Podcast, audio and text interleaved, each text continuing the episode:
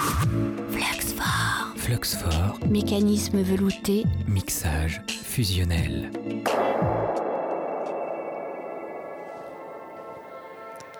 Vous êtes toujours branché à Fluxfort, fournisseur officiel de podcasts au magazine Novo et d'interviews in situ pour le Festival international du film Entrevue à Belfort.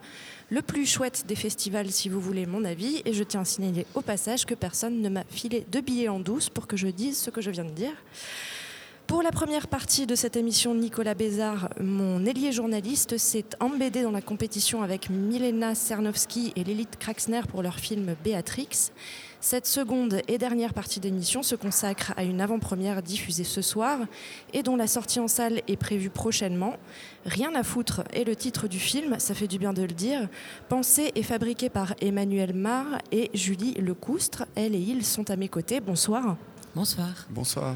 Alors décollage et plongée dans ce film d'abord en quelques mots. Premières images du film, nous sommes au desk d'une compagnie aérienne, visiblement low cost. Les quelques mots échangés avec la manager posent d'emblée le paysage, performance et compétition.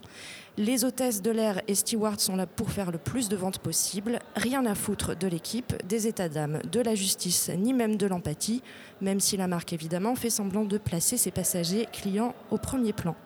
Non, rien à foutre. L'important, c'est l'oseille et la rapidité. Bienvenue dans notre monde.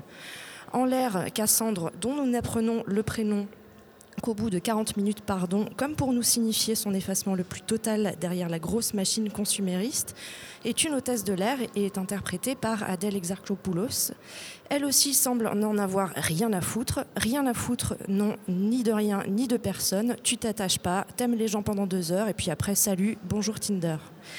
Il est question ici, tout du moins je le crois, de construction dans un monde qui prône la performance et l'apparence, de choses qui zappent hélas et d'amour qui passe, mais au fond de ce qui colle au basque.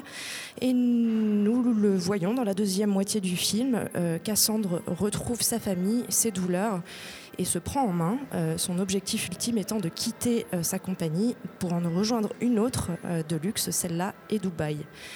Voilà pour la présentation. J'ai oublié de présenter euh, mon collègue, donc Nicolas Bézard est toujours avec moi. Toujours. Alors, première question, je tourne les pages parce que j'ai un peu euh, mis le bazar dans mes notes. Euh, votre rapport avec le personnage de Cassandre est intéressant.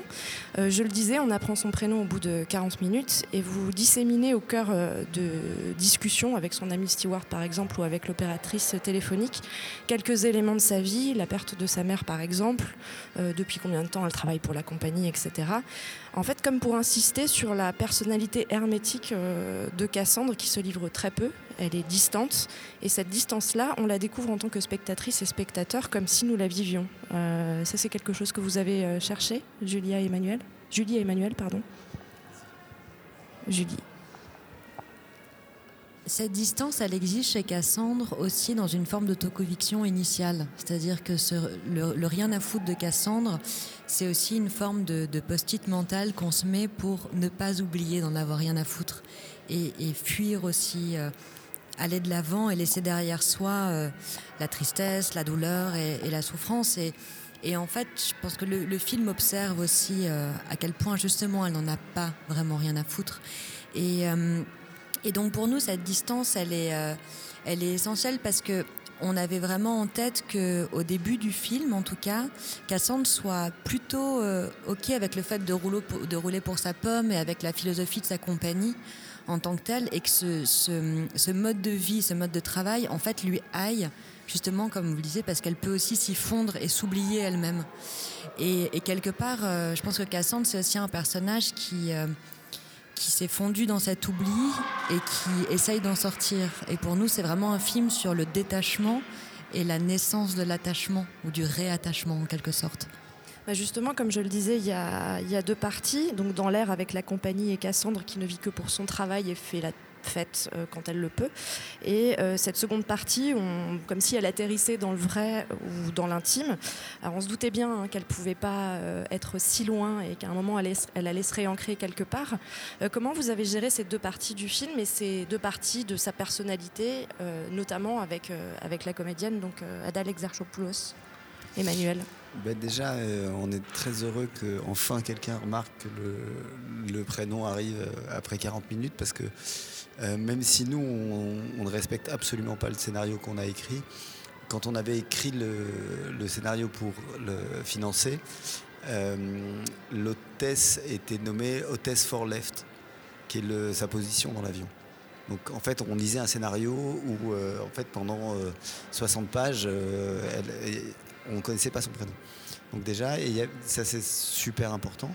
Après, sur la, deuxième partie la, première partie, en fait, pour nous, c'est une continuité euh, dans le sens où, euh, où la, euh, en fait, ce qui, nous, on est parti d'une image. En fait, on a vu un jour une hôtesse sur un jump seat qui était d'une, qui vivait, à mon avis, un des pires moments de sa vie.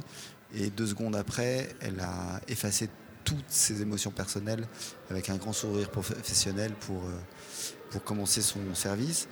Et, euh, et cette image nous faisait penser à l'ouvreuse de Edward Hopper. Et en fait, euh, aussi à ces personnages. En fait, c'est super que vous parliez de distance parce que là, on a tellement tous de choses qu'on n'exprime pas. En fait, on a tous tellement l'impression d'être un iceberg que, en fait, on n'a pas arrêté de nous dire on va pas avoir d'empathie pour ce personnage, mais nous, on pensait exactement le contraire. C'est-à-dire qu'en fait, partir de, dans l'écriture d'un personnage, non pas de euh, ce qu'il a d'important à exprimer, mais au contraire de son incapacité à exprimer, parce qu'on est tous, c'est tellement dur, ce qu'on, enfin, pas dur, mais c'est juste, on, est, on exprime très peu de ce qu'on vit. Donc, euh, donc euh, il y avait vraiment cette dimension-là de ce- cette écriture-là. Et après, pour la deuxième partie, en fait, ce qui nous intéressait, c'était de, avant tout, euh, en fait, on est parti plutôt d'un principe géographique, en fait. C'est-à-dire qu'on est parti de l'idée de quelqu'un qui, cherche qui a acheté un rêve, qui est le rêve que nous vendent euh, 80% de ce qu'on nous vend, qui est de, on, on appelait ça a broader horizon, un horizon plus large. Elle, et, mais l'horizon, il est toujours plus loin. Et en fait, elle se perd là-dedans, elle elle n'a plus d'identité, elle n'a plus rien, elle est dans cette quête. Et au contraire, en fait, elle revient chez elle qui est, euh, c'est un truc très particulier en Belgique. Il y a des petites villes, des vraies petites villes. Donc c'est pas la, la- dimension euh, française, euh, le schéma centre-périphérie, c'est juste des petites villes. Et en fait, elle revient dans cette petite ville, mais ce qu'elle redécouvre, c'est que ce qu'elle a cru être une petite vie est en fait sa vraie vie. Et, c'est pas, et, que ces villes-là n'ont pas moins d'importance. On cherche pas à les magnifier, on cherche pas à les, on cherche pas à, être en aplomb, mais juste, voilà, c'est, elle, retrouve quelque chose. Et ce quelque chose n'est pas forcément énorme, mais elle retrouve quelque chose et, et après, elle, se elle fait aussi une sorte de deuil à l'envers. Et vous avez d'ailleurs une manière assez particulière de filmer l'architecture. Euh, il y a l'arrivée de Cassandre là dans, ce, dans cette espèce de, je sais pas comment dire, de, groupement de maisons qui se ressemblent toutes, euh, et vous la suivez euh, de derrière. Et pareil, lorsqu'elle arrive en Belgique, vous la filmez exactement de la même manière. Alors la symétrie est, assez, frappante. Pourquoi ce, ce choix justement pour insister sur le côté ville dont vous parliez, Emmanuel? Alors, euh, en fait, ce qui est merveilleux quand on fait un film, c'est que parfois les gens découvrent des, des intelligences qu'on n'a pas. Euh, mais, euh, mais je pense qu'il y a quelque chose de cet ordre-là. Enfin, l'architecture était très importante pour nous. Et effectivement, il y a ce, cette question-là de. Mais ça, je pense que Julie en parlera aussi bien que moi. Mais de. de en fait, on, on suit un personnage, mais on aime bien les endroits sériels.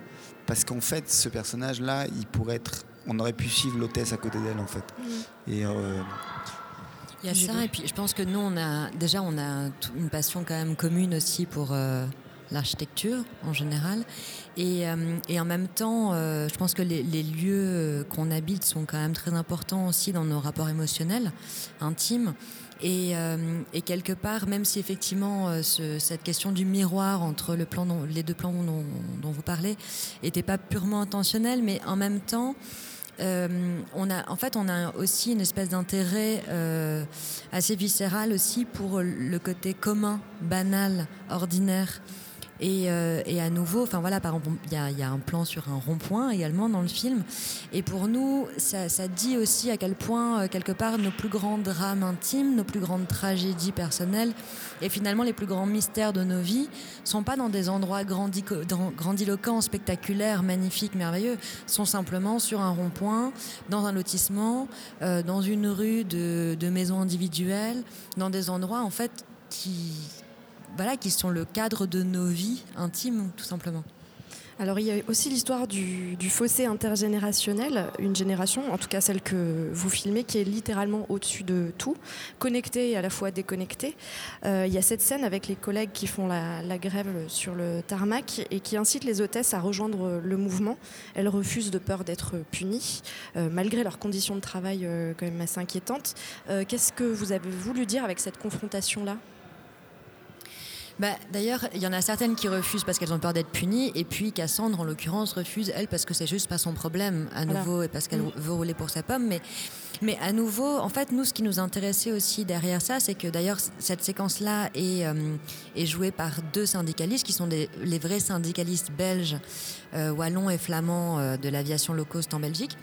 Et, et en fait, je pense que les, très jeunes aujourd'hui qui arrivent sur un marché du travail qui est ultra précarisé, ubérisé, qui viennent euh, en l'occurrence dans des compagnies aériennes low cost de, des quatre coins de l'Europe, d'Europe du Sud beaucoup, d'Europe de, l'Est récemment. Et en fait, il y a une méconnaissance euh, du droit du travail aussi parce que, ben, en fait, c'est souvent des contrats européens et non pas des contrats nationaux. Et en fait, énormément d'entreprises aujourd'hui profitent de cette méconnaissance. Donc c'est un mélange à la fois de la volonté de Cassandre de ne pas s'engager dans un combat collectif, c'est-à-dire que c'est aussi un personnage qui ne se révolte pas, qui n'a pas cette grande révolte héroïque qu'on aimerait voir, entre guillemets. Mais en fait, des révoltes, il y en a des toutes petites et des quotidiennes qui ont autant d'importance et à, à laquelle il faut attacher aussi d'importance. Ouais, et puis il y, a quand même un, fossé générationnel. Nous, on n'a pas voulu faire un film générationnel. Euh, on espère qu'il touche quelque chose. Mais, mais, par contre, ce qui est très clair, c'est que aujourd'hui, l'économie s'attaque à l'intime. Donc en fait, le problème, c'est que c'est là où il y a un gap. C'est que des gens qui avaient encore du droit à l'intime, ils pouvaient dire de manière naturelle, bah, soyez, luttons collectivement. Mais des gens qui, dans leur, existence intime et la possibilité même de, construire quelque chose de, leur vie, de, voilà, de ce rapport à soi, à l'émotion, à, la tristesse où il n'y a plus de place, et eh ben en fait, il ne peut pas y avoir de communication entre ces deux choses-là. Parce que le, je pense que, enfin, ça c'est très personnel, mais aujourd'hui, le, problème, c'est que le, combat collectif sera impossible tant que l'espace intime ne sera plus attaqué. Euh, alors, ce qui frappe aussi euh, Emmanuel Mar et Julie Lecoustre, c'est le parallèle que vous faites dans la forme avec la culture des réseaux sociaux. Il y a des scènes d'intimité, il y en a deux, euh, et elles sont filmées comme si elles l'étaient avec un téléphone muni d'un flash. il y a des filtres, la caméra suit ou devance Cassandre au point en mouvement. comment et pourquoi vous avez fait ces, ces choix-là? Alors nous, on, travaille beaucoup par des, inspirations photographiques. Et c'est vrai qu'on était très, est très très marqué par le travail de Jürgen Teller, par exemple, ou le travail de Nan Goldin. Et euh, on n'a pas la prétention d'arriver à, leurs petits doigts, mais en tout cas, euh, en tout cas ça exprimait quelque chose qu'on a tous ressenti, qui est de l'ordre de l'état particulier dans lequel on est euh, dans les moments de très tard, le soir, les fêtes, les choses comme ça. Et, euh, ça nous touchait en fait. On avait envie de ça. Nous, le film, il n'a pas d'éclairage. C'est un film en lumière naturelle, mais à ce moment, entièrement en lumière naturelle.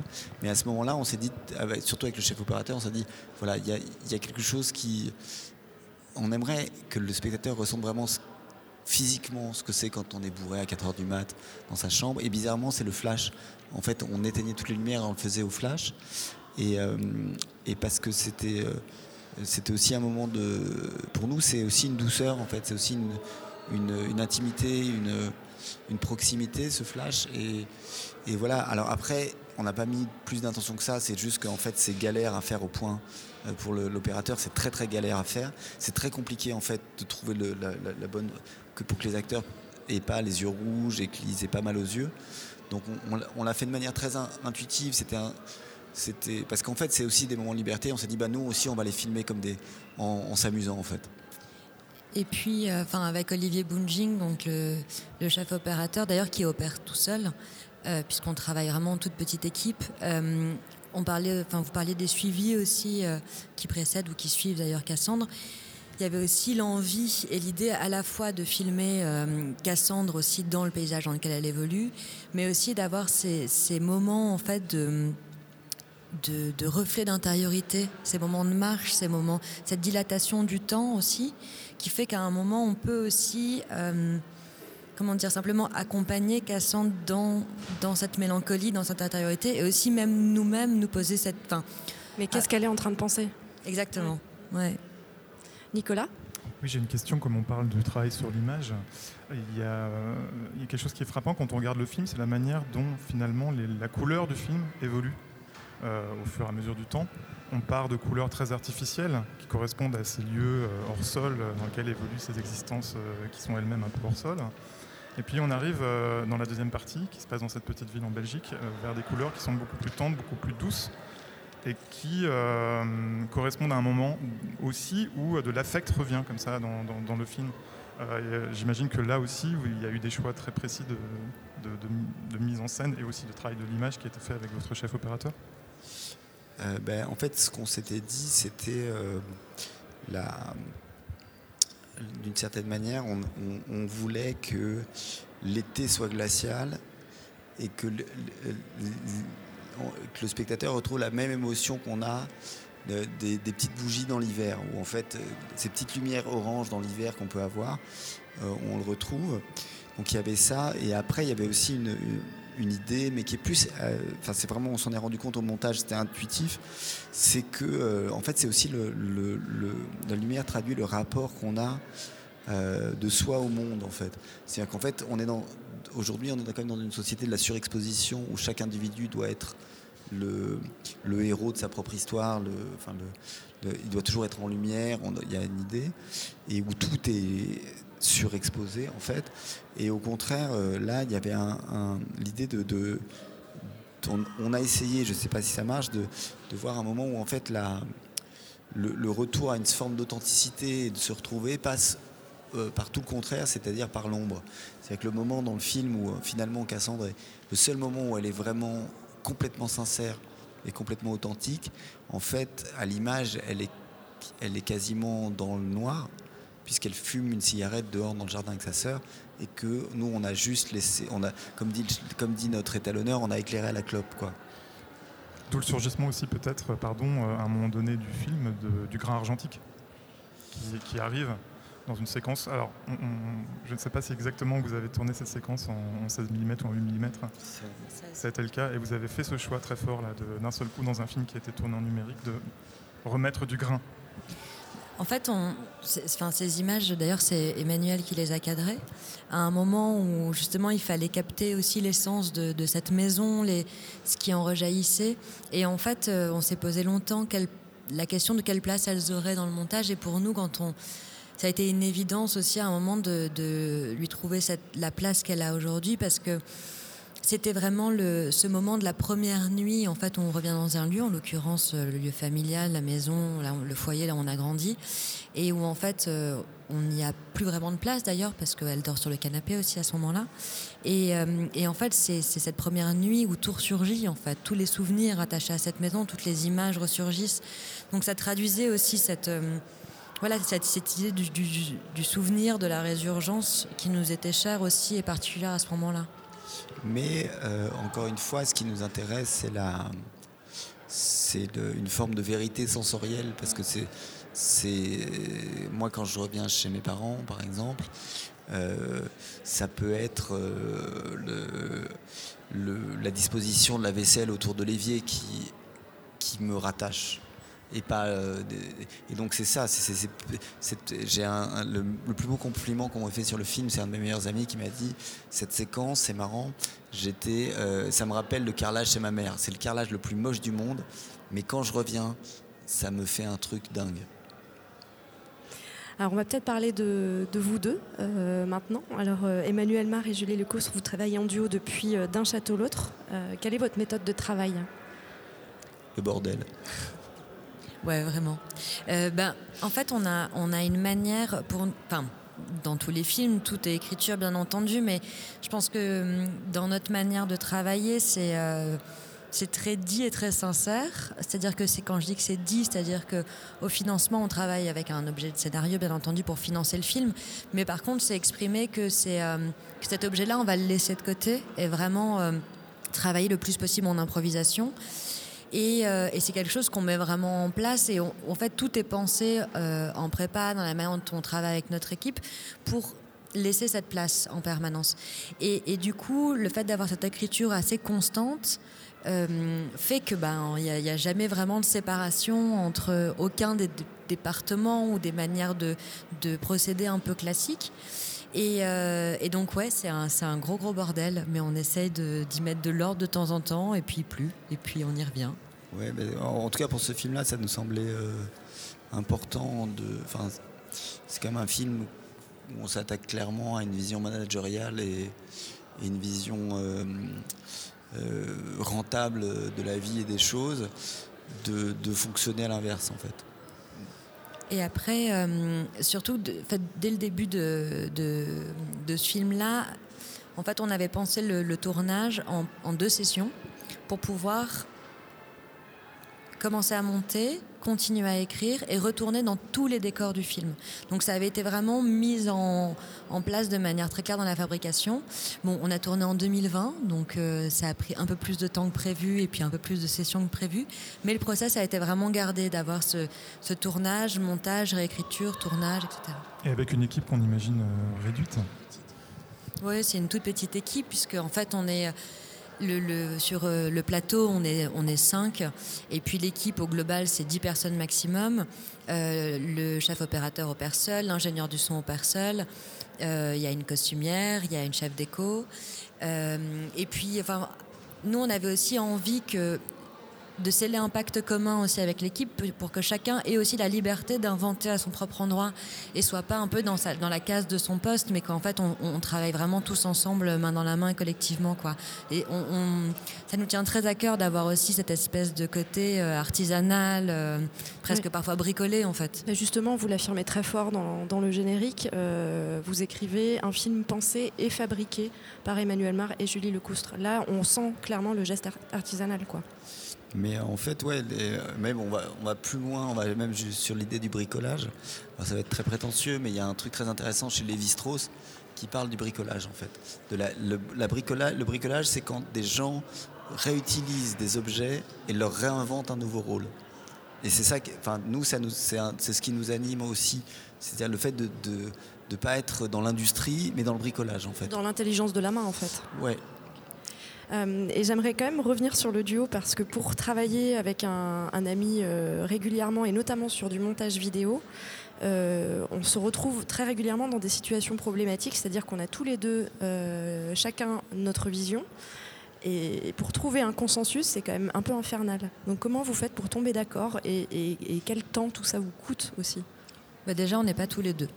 Donc ça, c'est aussi, je pense, la grande différence, c'est que ne serait-ce que par exemple dans, dans le travail euh, avec Adèle, enfin sur le personnage de Cassandre, parfois on se dit mais on se disait que c'était finalement, c'est un personnage qui est écrit à, enfin d'ailleurs une personne, puisqu'on a essayé vraiment de se rapprocher le plus d'une personne plutôt que d'inventer un personnage, mais c'est une, personne qui est imaginée, écrite à six mains en réalité. Et je pense que ça c'est aussi un peu l'aspect que qu'on a plus globalement dans notre manière de travailler, c'est que justement on a la chance de travailler avec des gens euh, dans un esprit de franche camaraderie où on, discute énormément en amont aussi pour se libérer de, toute cette place-là aussi sur le plateau. Donc euh, donc il y a déjà ça et puis par contre après sur ce que ça nous coûte bah, beaucoup de temps parce qu'en en fait euh, c'est- tout le temps, c'est permanent. Non, après, il y a, y a une. C'est marrant que tu parles de montage, mais la- je dis toujours que la, la personne qui écrit vraiment le film, c'est notre monteur, c'est Nicolas Rumpel.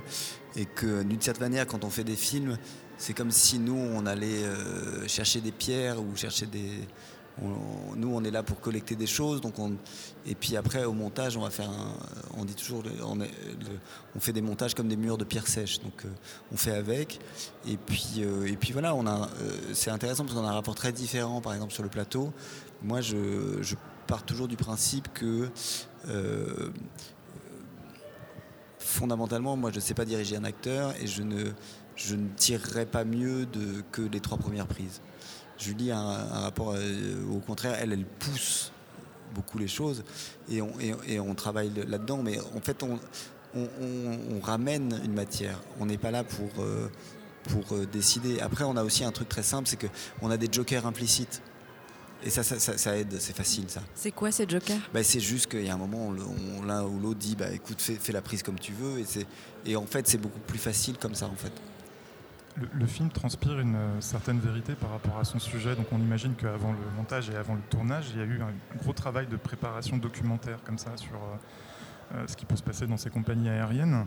Euh, Est-ce que vous pouvez nous parler un petit peu de cette phase?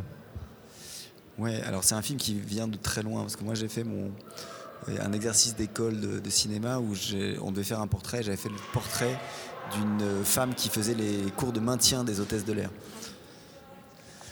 Et donc euh, voilà. Et après, euh, bah, euh, il y a eu, deux, deux travaux en parallèle. On a rencontré, je pense, environ une centaine d'hôtesses au final, quasiment. Ça, si on compte vraiment tout. moi, j'ai suivi une formation. Non, j'ai j'ai pas devenu hôtesse, mais j'ai suivi une formation. On a énormément discuté. C'est des, amis. Par exemple, le- le- le- la personne qui joue le base manager dans la partie, on l'a connu par les syndicalistes belges qui nous ont dit il faut que vous trouviez un, il y a un super syndicaliste à Lanzarote et qui est lui et qui joue dans le film alors qu'il joue tout le contraire de ce qu'il a fait. Mais c'est que des choses comme ça. Et tous ces gens-là, à un moment, on- ça tu peux peut-être en parler, on crée un C'est des cadre. vrais gens. Oui, Oui, on, c'est surtout on ça, crée c'est un cadre où en fait on les laisse faire parce que nous on a, on sait moins qu'eux.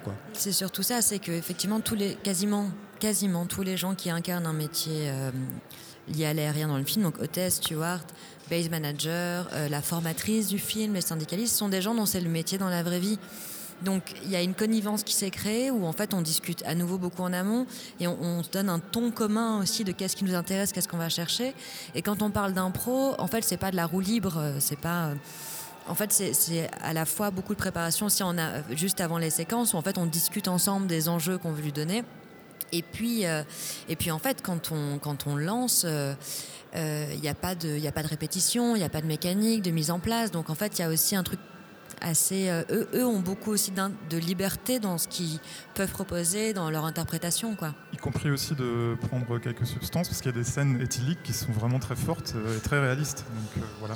Bah, écoutez, En euh, effet, ils avaient bu. bah, il est là ce soir, le Arthur qui joue le call. Voilà, et, euh, non, et puis après, il y a une chose aussi qui est importante dans le côté documentaire, c'est que c'est dans le décor aussi. On a tourné dans un vrai avion en vol. Ça va être difficile ça. Oui. C'est un bordel pas possible, mais c'est merveilleux parce qu'en fait, quand vous avez les acteurs dans le, dans le lieu, en fait, tout est là. C'est qu'en fait, vous n'avez pas de problème d'improvisation puisque l'avion est équipé pour un vrai vol, donc s'il y a besoin, il y a- vous avez pas de, vous êtes, vous êtes euh, libre en fait. Vous avez affrété un avion spécialement? Ouais. Et on a fait un, un vrai vol de, avec euh, et Adèle a fait un vrai service.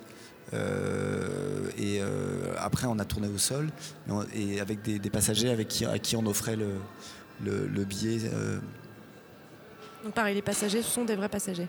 ça dépend. Ça dépend. C'est un peu comme on travaille tout le temps, nous. En partie, parce qu'on a tourné en 2020 aussi. Oui. Donc on a un mélange des deux. Alors je vais vous poser une dernière question, je suis obligée de la faire. Euh, de quoi en avez-vous rien à foutre? C'est dur. Julie, on commence par vous. Pas facile comme question. De rien. Emmanuel Euh,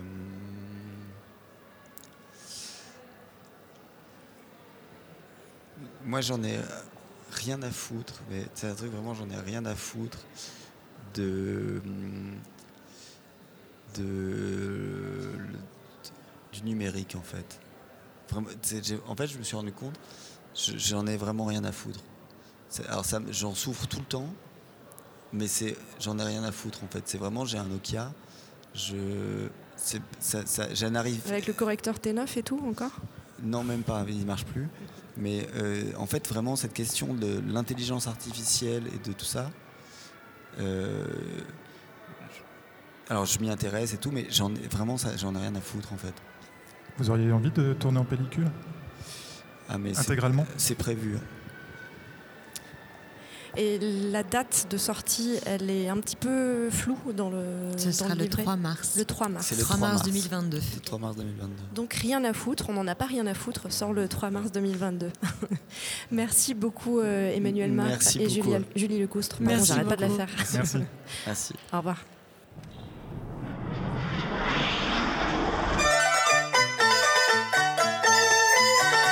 À Shanghai, j'écoute Radio Flux 4.